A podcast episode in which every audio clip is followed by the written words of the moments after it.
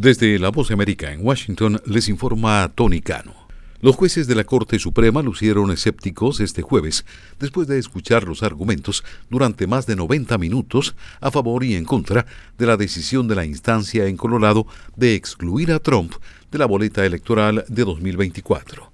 Los nueve jueces, tres de los cuales nombró Trump, escucharon los argumentos en su apelación de la decisión de un tribunal inferior de descalificarlo de las elecciones primarias presidenciales republicanas de Colorado, bajo la enmienda de la Constitución de Estados Unidos, después de determinar que participó en una insurrección.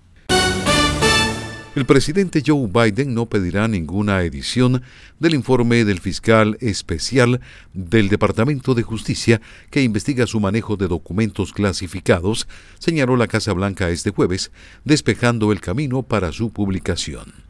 El vocero de la oficina legal de la Casa Blanca, Jan Sams, dijo que la Casa Blanca había notificado al Departamento de Justicia que había completado una revisión del informe este jueves por la mañana. La economía de Estados Unidos ha crecido un 3,1% en 2023, según datos proporcionados por la Oficina de Análisis Económico del Departamento de Comercio de Estados Unidos. El informe señala que el crecimiento se debió en gran parte a un aumento en el número de estadounidenses que ganan y gastan más, y porque la economía añadió 2,7 millones de puestos de trabajo el año pasado. Escuchan una producción de La Voz de América. La Agencia de Comunicaciones de Estados Unidos proscribió este jueves las llamadas robot que contengan voces generadas por inteligencia artificial, una decisión que envía un claro mensaje de que no se tolerará la explotación de la tecnología para estafar a las personas y engañar a los votantes. La decisión unánime de la Comisión Federal de Comunicaciones va contra las llamadas robot hechas con herramientas para la clonación de voces con inteligencia artificial, según la Ley de Protección al Consumidor de Telefonía.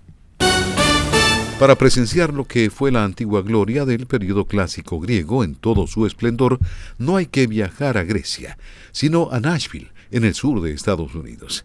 La emblemática ciudad de la música exhibe orgullosa la única réplica del Partenón, a tamaño real y con la enorme estatua dorada de Palas Atenea, que según los textos históricos se perdió para siempre tras guerras y terremotos.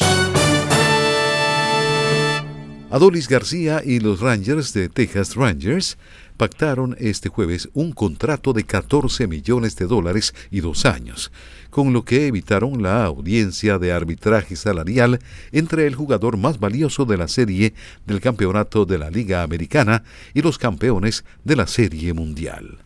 Desde La Voz de América en Washington les informó Tony Cano.